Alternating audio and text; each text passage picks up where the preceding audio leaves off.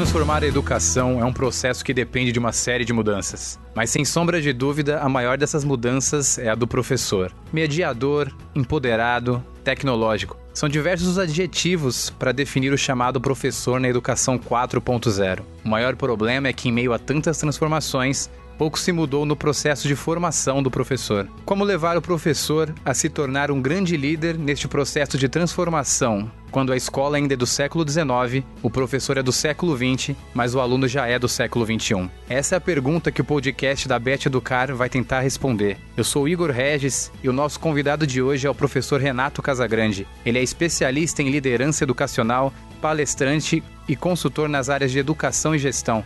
Professor Renato, seja muito bem-vindo a esse programa, a essa série especial de podcasts da Beth Educar. É um prazer muito grande estar aqui neste momento para discutir o professor líder, o papel do professor e estar participando da Bet Educar mais um ano, um evento que eu há muitos anos participo e tenho observado quanto tem contribuído para a formação dos educadores e gestores educacionais. Perfeito. Professor, o senhor vai estar na Bet Educar. A Bet Educar acontece de 12 a 15 de maio no Transamérica Expo Center.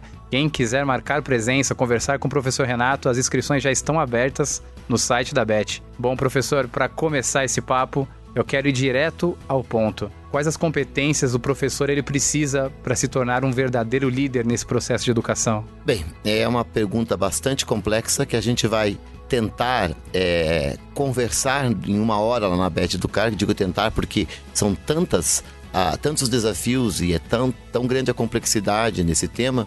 Mas eu diria de imediato que o professor líder é aquele que consegue reunir hoje é, três papéis, basicamente. O papel de cientista, porque nós lidamos com conhecimento, lidamos, portanto, o professor é um investigador, ele lida com a ciência e, portanto, o, o, professor exerce o papel de cientista, mas ele também exerce um papel de artesão, porque ele é um técnico, ele precisa dominar as técnicas para levar esse conhecimento para os nossos alunos, e não é tão simples. Você falava agora há pouco sobre aluno do século XXI, professor do século XX, como levar esse conhecimento para o aluno do século XXI, concorrendo com tantas mídias. E por fim, também ele é um artista, porque ele precisa dominar as emoções, ele precisa lidar com as emoções, ele precisa atingir o coração dessas crianças. E, portanto, ele precisa juntar esses papéis de artesão, de cientista e de artista. Eu definiria este o professor líder do século XXI. Perfeito. A gente ouve muito aquela expressão, eu ouço desde pequeno, nasceu para ser um líder. Existe isso? Existe professor que nasceu para ser líder? É possível que um professor consiga desenvolver essa questão da liderança, mesmo que ele não seja tem um perfil diferente, tem uma personalidade um pouco mais quieta. Como é possível desenvolver isso? É, você me remete uma pergunta que muitos fazem, né? A pessoa nasce líder, se transforma em líder. O pessoal confunde muito, às vezes, liderança com algumas características relacionadas ao carisma. Porque a gente tradicionalmente conheceu muitos líderes carismáticos. Vamos pegar desde Jesus Cristo, Gandhi, tantos outros que passaram é, é, e que construíram a história da humanidade e que tinham o carisma como talvez um dos principais principais características da liderança. Mas é uma das características. O, a liderança ela pode ser desenvolvida porque tem vários atributos, na verdade, que podem definir um líder. E o professor, ao escolher o magistério, quem escolheu o magistério por vocação, eu diria que ele já tem uma grande característica de líder, né? Porque ao escolher uma profissão que vai, de certa maneira, influenciar outras pessoas, que vai, que vai construir uh, personalidades, que vai construir profissionais. É um profissional, é, um, é uma pessoa que já escolheu uma função de liderança. É, e, portanto, acho que todo professor tem características de líder. É, acho que é um ponto fundamental. O que acontece muitas vezes, o que eu observo é que essas características, elas muitas vezes não são desenvolvidas elas estão lá um pouquinho atrofiadas, quietas, paradas, e cabe a nós que trabalhamos com educadores, que trabalhamos com a formação de educadores, eu acho que tocar nessas competências, desenvolver, ajudar os professores a se transformar em grandes líderes. Eu diria o seguinte: líderes todos são. O que nós temos que ajudar a transformar em grandes líderes.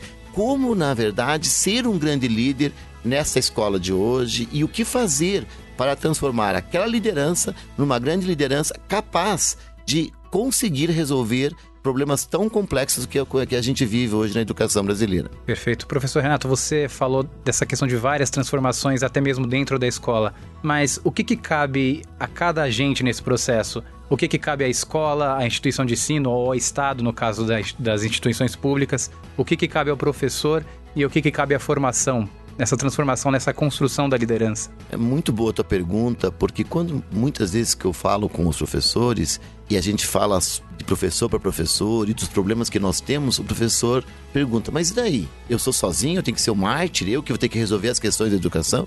Não, todos. É um sistema maior.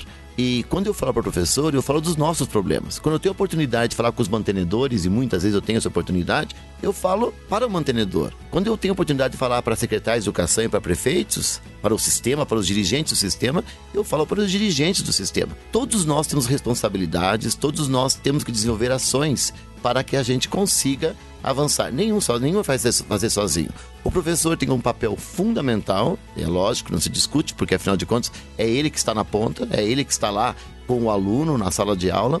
Mas para que ele consiga resolver seus problemas e realizar um bom trabalho, é claro que nós precisamos de um sistema funcionando. E infelizmente hoje nós temos um problema no sistema educacional. Eu começo, eu critico um pouco o modelo que está aí implantado, o modelo municipal, o sistema estadual, o sistema federal, porque muitas vezes não se conversam. Eu visito municípios, por exemplo, em que nós temos o, município é, com a gestão da, do ensino fundamental 1, parte do fundamental 2, o, o Estado com o ensino médio, ou às vezes com o fundamental 2 também, e às vezes eles não conseguem dividir uma, uma escola. Essa aqui é a escola, a escola municipal, essa é a escola estadual e tem, tem salas de aulas fechadas e a, no, na, no regime estadual e o municipal precisando.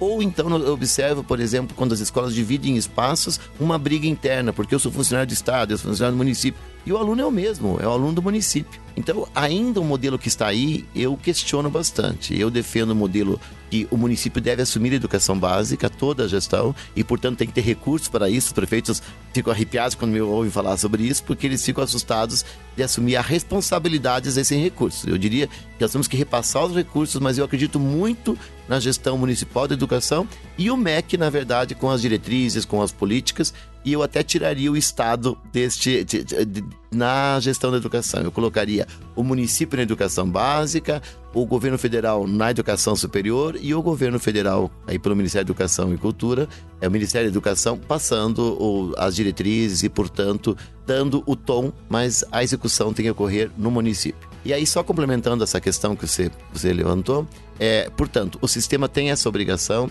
Aí nós temos o gestor da escola, que tem a responsabilidade de garantir que os prédios estejam, na verdade, em condições legais, que vá batalhar para fazer parcerias, para que a escola realmente tenha uma estrutura apropriada para a aprendizagem, para que tenha um bom ambiente para o professor, e aí depende muito da liderança do gestor. Eu trabalho muito com liderança e com formação dos gestores e, e vejo que um dos grandes problemas que nós temos é ainda a gestão da escola é o, o, diretor e às vezes o coordenador pedagógico não estar preparado tanto com metodologia de gestão, como também com aspectos de liderança para liderar os professores. Então, nós estamos falando de professor líder, mas temos que lembrar que ele é liderado por uma equipe. E se essa equipe não tiver um bom planejamento, não tiver uma visão clara do que se quer para a instituição educacional, não tiver, na verdade, uma metodologia de gestão e não tiver uma capacidade de lidar com os conflitos, do trabalho em equipe, com as questões relacionadas às pessoas, o professor vai ter dificuldade de desenvolver sua liderança também, porque afinal de contas ele está dentro de um sistema. Primeiro, o microsistema que é a escola, depois o macrosistema que é a educação pública, municipal, federal, educação particular também, e por si e por fim a sala de aula que é o espaço dele, que é o subsistema. Então esses sistemas precisam conversar, estarem muito articulados e não é sempre, não é bem isso que a gente vê é, infelizmente, no Brasil. Acaba sendo um espelho do outro, né? Como se fosse um organograma. A liderança do gestor vai ser um espelho para a liderança do professor. É uma escada que tem que se galgar, né? É, é interessante essa questão que você falou do, do espelho, porque eu estava dando uma palestra esses dias sobre planejamento para professores e um professor achou muito bacana e falou assim: Pois é, professor, é fundamental o planejamento, mas a pessoa que me orienta, eu estava falando da coordenadora pedagógica, ela não, ela não trabalha com planejamento. Então ela cobra de mim um planejamento, mas eu não vejo planejamento na escola, não vejo planejamento no departamento dela. E é estranho isso, você cobrar de um professor, é, por exemplo, que ele trabalhe com planejamento, que é fundamental nessa escola do século XXI, mas ele não vê esse espelho, como você falou, não vê o seu líder como referência naquilo que está trabalhando. Tem uma questão de planejamento aí por trás também disso, né? Nessa questão da estrutura da escola, não só do gestor, mas existe uma necessidade de planejamento para que isso, espelho, se reflita, né? É, o planejamento é a base de tudo. E nós sabemos que no Brasil nós temos uma dificuldade de planejamento. Eu costumo brincar quando trabalho nos cursos que eu falo, a gente faz mais fazejamento que planejamento. Uma questão é cultural. O brasileiro, ele é mais de fazer do que planejar. Nós somos mais imediatistas, nós somos da ação. Então, nós temos uma dificuldade, não é só na escola, nas empresas em geral, eu sinto essa dificuldade de trabalhar com planejamento. E agora no século 21, com a velocidade que nós temos, o planejamento, eles são muito dinâmicos e, portanto, não é nada estático. E nós aprendemos a fazer um planejamento muito estático para entregar para o nosso líder, é, para estar tá numa gaveta, para estar tá numa pasta, ou às vezes um arquivo de computador. Não tem mais sentido isso. O planejamento tem que ser extremamente flexível e dinâmico. E, portanto, ele tem que ser um norteador, porque o planejamento ele tem um, um grande benefício. Ele faz a gente pensar no futuro. E nós precisamos pensar no futuro, antever as coisas que vão acontecer, ter o plano B, plano C. E se não tiver planejamento e a gente vai para ação, a gente não pensa muitas vezes. E a ação, muitas vezes, ela é burra, ela é pequena ela é insuficiente. Então, o planejamento, ele ajuda você a estabelecer uma visão clara do que você quer, estabelecer, estabelecer objetivos, metas e com esses objetivos e metas traçar as estratégias. E depois permite também o acompanhamento. Então, isso vale para o sistema, para a Secretaria de Educação, para os municípios, para os prefeitos, para os governadores, vale para as escolas, para os diretores, para os coordenadores e vale para os professores que vão atuar em sala de aula. E é interessante porque as pessoas estão mais acostumadas às vezes a pensar na aula e planejar a aula. Eu sou professora há 35 anos e eu lembro como foi difícil eu introduzir o planejamento na minha vida. E olha que minha formação inicial é administração. Eu fiz matemática como segunda formação. Mas era, era difícil porque eu fazia também o planejamento para entregar para a coordenadora, para entregar para um diretor de escola e costumava mais pensar na aula. Eu vou dar um exemplo para você. O que é pensar numa aula? Né? Eu, eu, eu preparando uma aula, digo: o que eu vou ensinar amanhã? Primeira coisa que a gente pensa em matemática: ah, eu vou ensinar logaritmos, vou ensinar é, soma de PA, eu já pensava no conteúdo. E imediatamente pensava que atividade eu vou dar. E preparava minha aula. Eu não estava muito preocupado o que, que meu aluno vai aprender. Eu pensava o que, que eu vou lecionar. É, o professor que planeja, a primeira pergunta que ele faz é o que, que meu aluno vai aprender na minha aula. Depois é como que eu vou saber se eles aprenderam. Que é fundamental. E terceiro, que atividade eu vou dar para eles aprenderem. Muda um pouquinho a, a lógica. E a lógica do professor que pensa a aula é o que, que eu vou dar, o que, que eu vou dar, é que atividade que eu vou fazer com eles, que exercício que eu vou eu vou elaborar. E não é bem isso. E, portanto, nós temos que virar a chave para o planejamento. Para isso, é fundamental que o diretor e o coordenador ajudem o professor. Como que ele vai ajudar o professor a planejar se ele não planeja? Então, tudo começa sempre na gestão. Então, é necessário esse alinhamento. Bom, professor, é, você falou do carisma como uma ferramenta de liderança. Ao longo da história, a gente percebe diversos tipos de líderes. O líder que usa punição, o líder que usa recompensa. Mas a gente sabe que para uma liderança mais efetiva, a ferramenta principal é o convencimento. Os alunos não estão muito convictos do que eles estão aprendendo, às vezes, muitas vezes, os professores não estão convictos do que estão ensinando, pelo menos nesse formato. Como criar essa convicção? Como que o professor pode estabelecer essa liderança e criar essa convicção dos alunos? Bem, o tema da palestra que gente, nós faremos, que nós faremos na Educar, é liderança transformacional, a liderança que transforma. Para transformar, primeiro, transformar um aluno, eu preciso me transformar. Então, nós vamos trabalhar com a transformação do professor. E essa transformação passa, é claro, pela escola do século XXI. Você falava agora um pouco sobre o aluno do século XXI, a escola do século XX, o século XIX, o professor do século XX. Por quê? Porque o professor ainda foi preparado, formado, e infelizmente, muitas vezes, ainda está sendo formado para atuar numa escola ainda tradicional, numa escola às vezes conteudista. É, antigamente, era inteligente a pessoa que sabia mais. E, portanto, as provas cobravam da gente geralmente uma memorização. Eu decorava, a gente decorava, decorava, decorava, e na prova apresentava para o professor a, a, capacidade de decorar. Era essa. A gente esquecia no dia seguinte, depois da prova, mas pelo menos no dia da prova você comprovava que você tinha decorado. E o que, que ele valorizava no fundo? Premiava o esforço, porque decorar exigia tempo de estudo. Pra, então, significava que nós éramos compensados, valorizados pelo esforço ou pela questão mais lógica da matemática. Mas as disciplinas, por exemplo, de humanas, vamos pegar o exemplo de história, geografia, mesmo ciências, eram decoradas. E a, a, escola de hoje não tem mais sentido porque o nosso aluno ele é híbrido. Ele é offline e online. Ao mesmo tempo, que é importante ele saber conteúdos. Vamos pegar o exemplo, eu, eu costumo contar esse exemplo, que eu tive que decorar todas as capitais dos países da África. Eu só decorei para cair na prova porque eu nunca utilizei aquilo. Se eu preciso hoje saber uma capital de um país da África, eu vou lá no, no, no Google e pesquiso aquilo.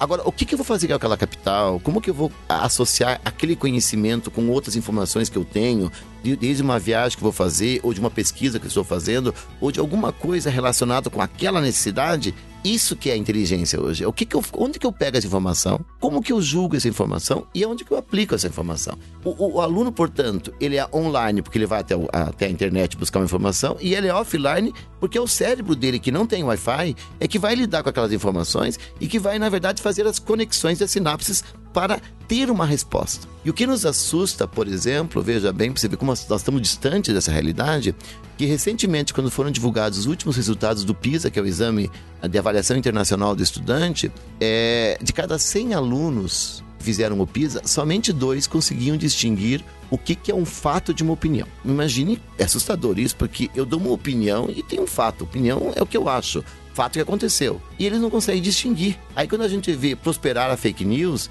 a gente começa a entender porque as pessoas não sabem distinguir o que é uma fake news, simplesmente porque uma pessoa dá uma opinião e ele não sabe o que é fato o que é opinião. Esta é a escola do, é, é a escola do século XIX, como no século XXI.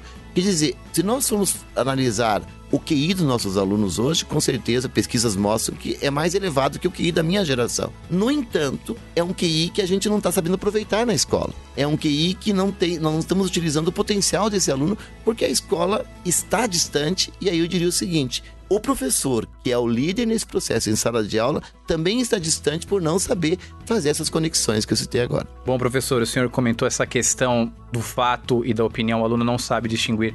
Hoje, com as mídias sociais, o que mais existem são opiniões. E muito, em muitos casos, o aluno traz essa opinião para a sala de aula e questiona uma verdade que o professor passa para ele. Como que o professor se prepara psicologicamente para enfrentar questões como essa?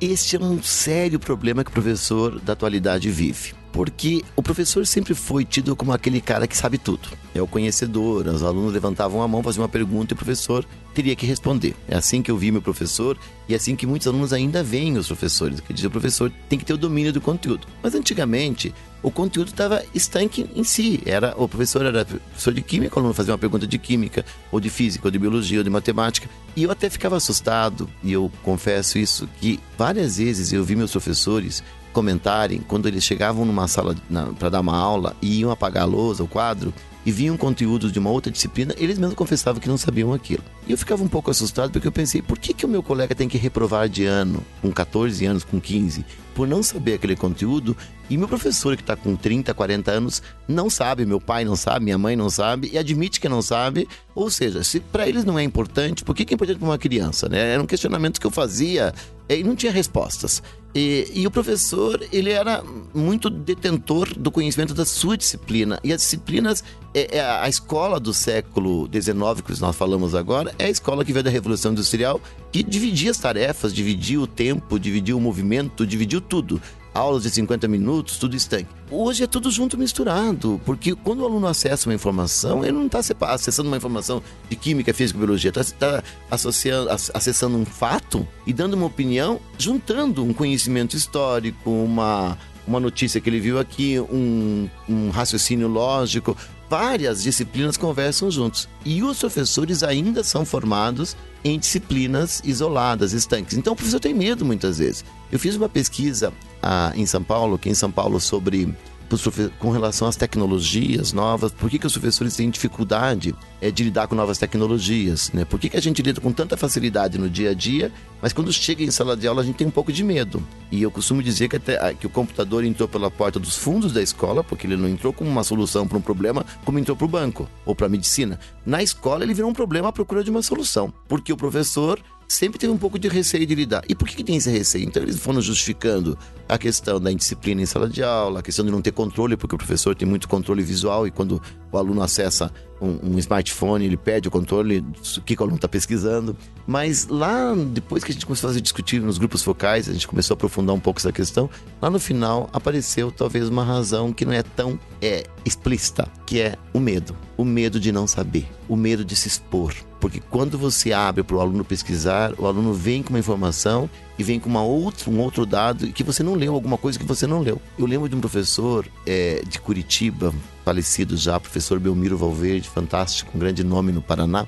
É, e que toda aula que ele dava na, na, na universidade, ele demorava 15 minutos para o aluno fazer, trazer qualquer assunto. A gente podia pegar, abrir um jornal, podia ser assunto de economia, política, uma pesquisa científica e ele dominava aquele assunto e fazia correlação com o mundo. Isso é raro, porque o professor, primeiro, nosso professor de educação básica não tem tempo de fazer toda, de conseguir acompanhar. Às vezes tem professor que dá 60 horas aulas por semana, de acompanhar tudo que está acontecendo. Depois, às vezes ele tem dificuldade, não tem interesse, não tem domínio. Então ele tem medo de, de, de abrir demais e não conseguir passar para o aluno uma questão de credibilidade. Eu tenho domínio do conteúdo. E os alunos, inclusive, em muitas escolas, avaliam professores com esse item. O professor domina o conteúdo e o aluno muitas vezes não vai associar o conteúdo X, Y. Domina o conteúdo ou domina a informação. Então, no mundo da informação, ficou complexo para o professor é, ter esse domínio ou pelo menos mostrar que tem. E por isso que muitas vezes ele tem essa dificuldade de abrir mais, de lidar com novas tecnologias, de, de, permitir que os alunos acessem essas informações todas. Mas não podemos fugir do século XXI e da realidade. Primeiro, assumir o papel o professor não é o Deus, sabe tudo, e portanto ele passa, como você falou no início, um mediador e muito mais que só aquele transmissor de informações que fica transmitindo conteúdos. E segundo, que também o professor precisa fazer essas leituras transversais, essas leituras multidisciplinares, é, para que ele tenha condição de avançar em outros temas, porque senão a aula fica muito chata e fica sem sentido. Não dá mais para falar de química sem falar dos problemas que nós temos no dia a dia da sociedade, do meio ambiente, desde um remédio que, a, eu preciso tomar, um medicamento, se faz bem, se não faz bem. Ou seja, o conteúdo do professor tem que, tem que estar relacionado com a vida.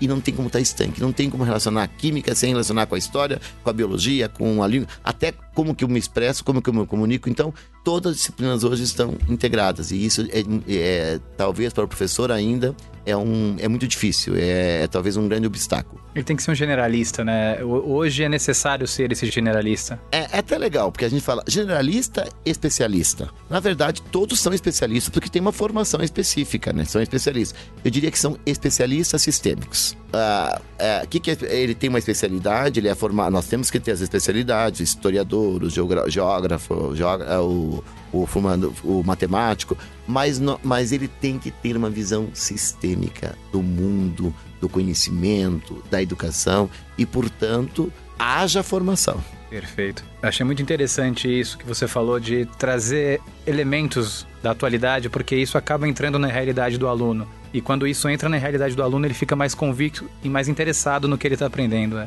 exatamente esta linha né, raciocínio. Pois é, eu vou pegar até uma, uma expressão que o professor Pedro Demo usou uma vez, que ele diz o seguinte: todo professor ele tem que entender que ele tem um aluno em sala de aula chamado remix. Eu falo bastante isso nas minhas palestras sobre o, o aluno remix e o professor remix. O que, que significa aluno remix? As pessoas ficam me olhando. Eu, eu remeto a história do DJ. Hoje o DJ é o aço da festa, é o cara que faz muito sucesso.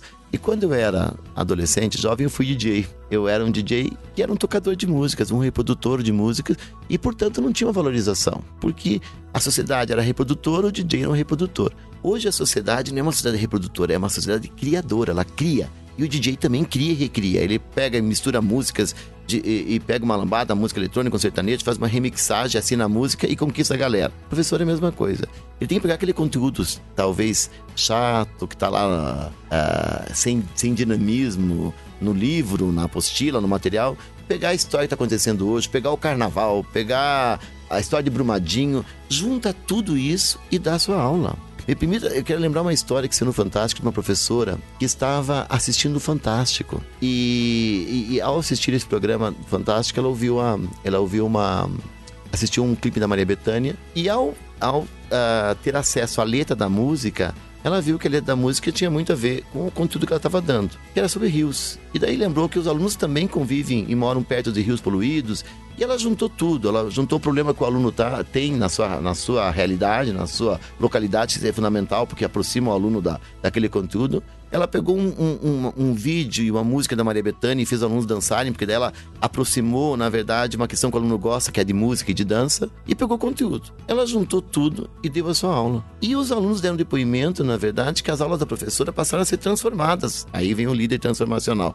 Passaram a ser transformadas porque ela conseguiu juntar vários elementos e conseguiu dar o conteúdo. Só para você ter uma ideia do que aconteceu, os alunos encheram, entupiram a caixa postal da Maria Bethânia. A Maria Bethânia, ao ver que estava acontecendo algum fenômeno naquela escola, ligou para a professora e perguntou: professora, o que, que está acontecendo nessa escola? E a professora contou. E a Maria Bethânia passou a frequentar a escola e ajudar a professora com conteúdos, com matéria, e até foi lá e declamou uma poesia de um aluno dançou, deu risada, brincou com os professores e ficou parceira da escola. Veja, um professor que pega, pega uma situação que assistiu na televisão, a criatividade, a gente fala muito da questão da inspiração, pegou aquilo lá, juntou com os seus conteúdos, virou um professor DJ, deu uma aula, conquistou a galera e, além de tudo, mexeu com a autoestima da escola, dos seus alunos. Porque quem não quer ter a Maria Bethânia na escola? Perfeito. A gente comentou muito aqui dessa questão de professor como mediador. É, como implantar isso para que o professor seja um mediador e ao mesmo tempo ele seja um líder? Como fazer com que essas coisas não briguem? O professor se torne mediador e fique em segundo plano?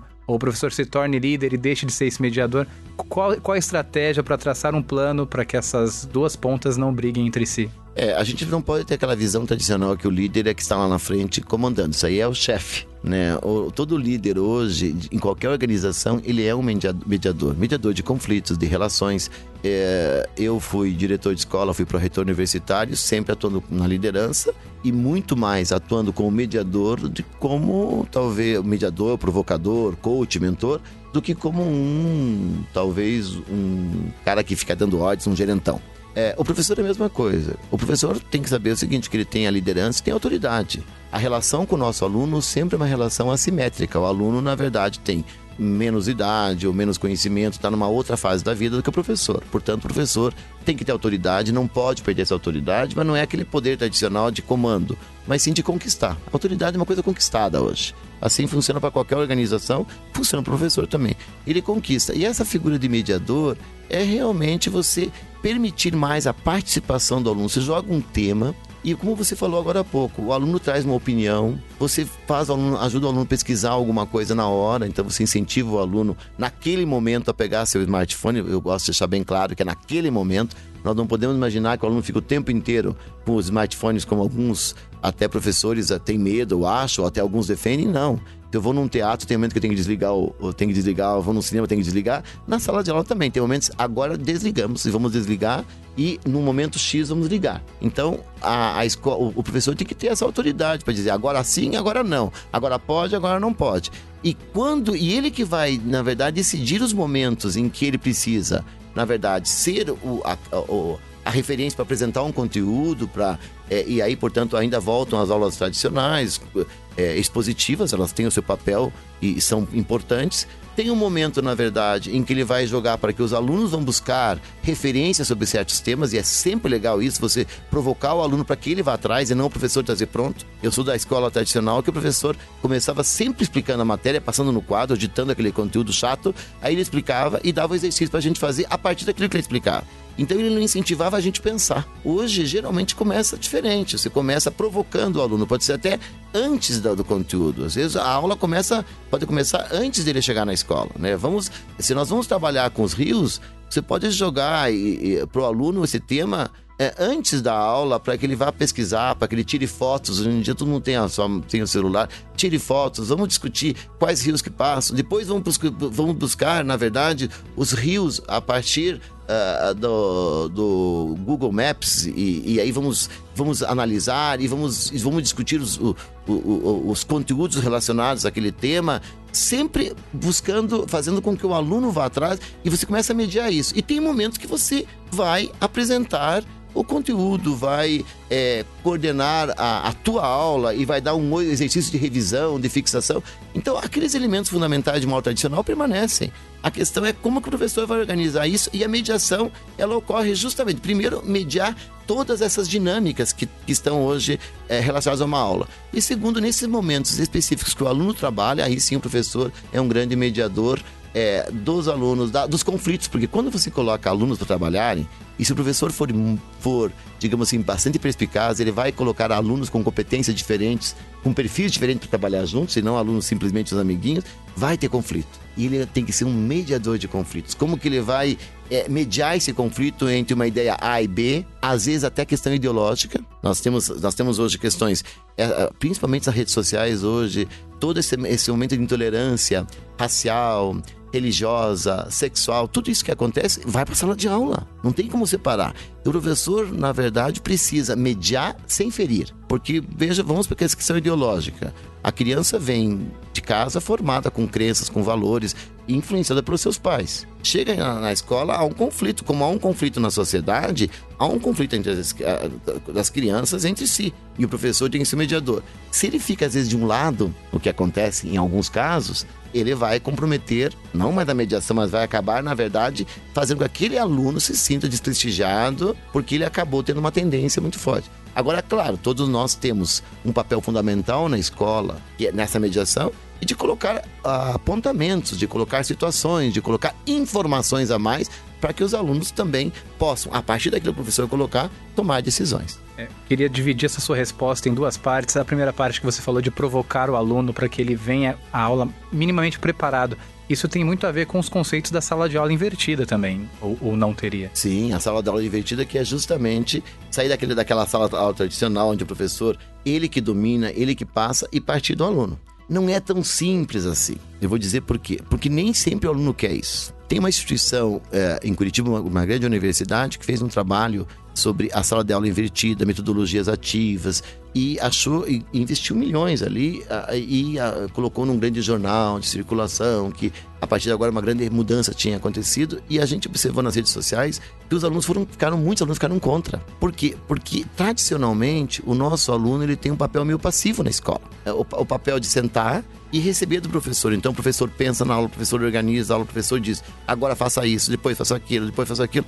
E inclusive a tarefa sempre foi tarefa de casa depois da aula. Nós não estamos acostumados a fazer tarefa antes da aula. E a sala de aula invertida, ela provoca, ela muda. Em vez de fazer a tarefa para fixar um exercício, eu vou fazer uma tarefa para pesquisar e para me motivar a estudar aquela, aquele conteúdo. E isso, isso muda consideravelmente. E o nosso aluno não está preparado, então ele tem uma preguiça. Uma coisa é fazer uma tarefa daquilo que eu aprendi. Outra coisa é eu pesquisar uma coisa que eu ainda não aprendi. Vou dizer, ah, mas isso eu não sei, eu não estou com vontade. Então, a metodologia ativa, a sala de aula invertida, ela pressupõe, na verdade, o aluno no centro. E aí, portanto, o professor, esse mediador, ele fica mais na retaguarda. Mas os nossos alunos, muitas vezes, e os pais também, pensam numa escola diferente. Uma escola em que o professor vai lá na frente e, diz, e vai dizer o que é e o que não é, o que fazer e o que não fazer. E neste modelo não é bem assim.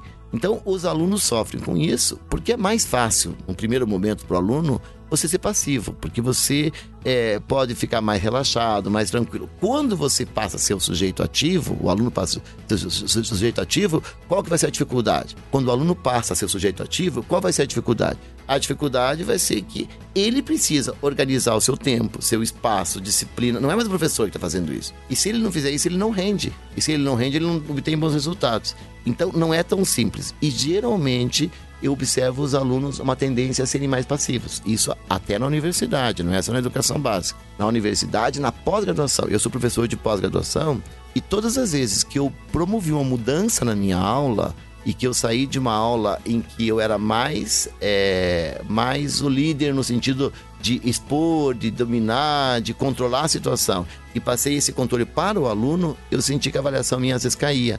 Porque o aluno ainda tem expectativa do professor que vai lá na frente dominar o conteúdo, apresentar, por mais que a gente saiba que isso não funciona tão bem hoje e nem de, nem de tantos resultados. Mas é o modelo histórico que nós temos, é um paradigma vigente ainda e, portanto, professores são avaliados pelos alunos e pelos pais, às vezes, em função deste modelo. Todo aquele que muda o modelo, às vezes é tido às vezes como matão de aula, ah, meio enrolador. Porque na nossa época também é interessante lembrar que muitos professores, às vezes, para matar a aula, usavam esses artifícios. Ah, vai dar um seminário. Daí a gente ficar preparando aqueles seminários sem uma orientação devida, é, ficávamos aulas e aulas batendo papo e depois na última hora corrimos atrás de preparar um conteúdo e temos em nosso imaginário que perdemos muito tempo e fomos lá, apresentamos qualquer coisa e passamos de ano. É, então a gente tem muitos exemplos negativos que ocorreram no passado de metodologias ativas que não eram ativas. Era uma forma do professor, às vezes, deixar para o aluno sem uma devida orientação. A metodologia ativa é mais complexa para o professor, porque ela exige que o professor, na verdade, aí sim exige esse papel de mediador para lidar com 30, 40 alunos não é fácil, eles lidando com temas diferentes, muitas vezes, em situações diferentes, com pessoas com, com aptidões diferentes, comportamentos diferentes, o professor tem que mediar tudo isso, não é simples. É ainda é mais fácil da aula tradicional. Por isso que tem muita resistência na metodologia ativa na sala da aula invertida. Porque às vezes o professor e o aluno também não quer, o pai e o aluno não querem, e o professor também tem medo, ou às vezes tem receio de também não conseguir um bom resultado com essa metodologia. Renato, você citou vários obstáculos aqui, a gente pode enumerar aqui os principais, como você falou, o aluno na posição passiva, o pai que às vezes não aceita muito bem uma mudança de método, o gestor que está engessado em uma estrutura educacional. A gente sabe que para esse processo de liderança transformacional existe é necessário uma mudança na cadeia. Mas hoje, o que, que o, que, que o professor pode fazer para dar um primeiro passo, mesmo que não dependa só dele, mas qual seria esse primeiro passo? O primeiro passo vai ao encontro de uma pesquisa que eu faço, que eu fiz com professores, eu fiz a seguinte pergunta: Professor, quais são os obstáculos que impedem você ou te impedem de realizar todo o seu potencial? Primeira resposta que aparece sempre é terceirizar, né? É o sistema, é o governo, é o salário, é a valorização, tudo importantíssimo, deixa claro fundamental para a gente conseguir avançar. Mas não é só isso, existe o outro lado do professor, como se perguntou agora. O que, que o professor pode fazer? Então, primeira questão, eu diria professor e gestor juntos, que é lidar com a motivação do professor. Porque a primeira questão que aparece nessa pergunta é falta de motivação. Falta de motivação, falta de autoestima. E isso tem a ver com a gestão da escola. Também, também. Por quê? Porque o líder que está ali perto, que é o diretor e o coordenador, ele tem um papel fundamental de mexer com essa motivação, de criar um ambiente que estimule. Por que tem escolas que o professor é mais estimulado e outras não? Por que tem escolas que o professor veste a camisa e outras não? Sentimento de pertencimento, que a gente fala tanto em organizações, vale para a escola. Isso é o papel do diretor e do coordenador. Não não abro mão disso, de dizer isso, de cobrar dos meus colegas diretores e coordenadores. Eu fui diretor de escola muito tempo, é, nos cursos de formação, fundamental temos, desenvolvemos um ambiente estimulador, motivador, inspirador para que o professor consiga. Então, veja bem, eu falei dos, dos fatores externos, dos fatores um pouco mais próximos que a escola, e aí o professor. Eu diria professor, o grande passo é o preparo, é o estudo. Não só esperar pela semana pedagógica, não só esperar pelo evento. Me perdoem muitos, alguns professores, colegas meus, mas eu vejo alguns professores que esperam e ficam esperando a formação sempre ser terceirizada. Eu vejo advogados correndo atrás por conta, eu vejo administradores correndo atrás por conta, eu vejo médicos correndo atrás, esquecendo a questão salarial, falando profissional agora. Eu vejo os artistas correndo atrás por conta e o professor também precisa ele buscar. Não estou dizendo que ele não vai buscar, tem que alguns às vezes esperam, na verdade, pelo que o sistema, para que a direção da escola, para que a prefeitura organize, sendo que na verdade é um papel de todos. Eu sinto às vezes, é, quando eu vou numa livraria, e esse é um questionamento que eu faço. Eu vou numa livraria, por exemplo, e encontro tantos livros de direito, tantos livros de administração e tão poucos livros de educação. Por quê? Se nós temos tantos professores, é uma profissão que, que tem, na verdade, milhares e milhares. Eu faço, eu tenho dúvida. Será que nossos livros estão tão desinteressantes? Pode ser, é um questionamento para nós, os autores de livro, para nós que escrevemos. Será que nós estamos conseguindo atingir os professores? Ponto número um. Ou será que os professores não estão interessados? E se não estão interessados, é a culpa deles ou é a culpa nossa? Esse é um questionamento. Questiono todos que estão, que estão nos ouvindo. Vão numa livraria e vejam quantas prateleiras vocês encontram de educação para todas as áreas. E quantas prateleiras você encontra de direito, de saúde, de culinária, de autoajuda. É assustador. Vocês vão ficar impressionados, talvez nunca pararam para pensar, mas é muito pequeno o espaço para educação. Alguma coisa está errada aí. Eu mesmo nunca tinha parado para pensar. É um ponto interessante. Falta público, falta interesse ou o conteúdo é ruim? É, falta conteúdo, falta público, falta interesse. O que está faltando? Tem alguma coisa errada. Se nós sabemos que o caminho é a leitura, é o estudo, não, não estamos vendo essa conexão aí. Bom, professor Renato, o papo está muito interessante. Eu acho que a gente poderia ficar mais uma hora debatendo esse tema, mas eu já, de, desde já, já gostaria de agradecer a sua participação nessa série especial de podcasts. e queria que você convidasse os professores, alunos, entusiastas da educação para sua palestra na Bet Educar. Passou muito rápido, né? Eu sinceramente não vi passar esse tempo, muito gostoso discutir. Vamos então na Bet Educar agora em maio, vamos refletir isso de uma forma estruturada. Vamos estar lá então com o nosso tema sobre liderança transformacional, também lançando um livro na Bet Educar sobre gestão educacional. Já aproveito convidar todos para participar do lançamento do livro nosso sobre é, grandes soluções para a gestão educação educacional. Eu sou, junto com o professor Ronaldo Casagrande, um dos organizadores, nós temos vários autores juntos. E deixo aqui também meu Instagram, para quem quiser acompanhar meu canal de YouTube, Renato Casagrande Oficial. Você pode acompanhar, me acompanhar no YouTube, me acompanhar também no Instagram, no Facebook, nas redes sociais por aí. Bom, segue o professor para você saber um pouco mais de como construir esse processo de liderança. E tudo isso que a gente ouviu aqui vai ser ainda mais amplamente debatido na Bet Educar. A Bet Brasil Educar ela acontece de 12 a 15 de maio no Transamérica Expo Center em São Paulo. O professor Renato Casagrande vai ser um dos palestrantes desse encontro e para quem quiser conversar pessoalmente com ele, dar um abraço, tirar dúvidas, as inscrições estão abertas no site betbrasileducar.com.br. Bom, esse foi mais um episódio da nossa série especial de podcasts da Bet Educar. Os outros já estão disponíveis, uma conversa interessante com o professor Eduardo Chiniachik e também com o professor Emerson Bento Pereira. Eu fico por aqui e aguardo vocês nos próximos episódios. Até já!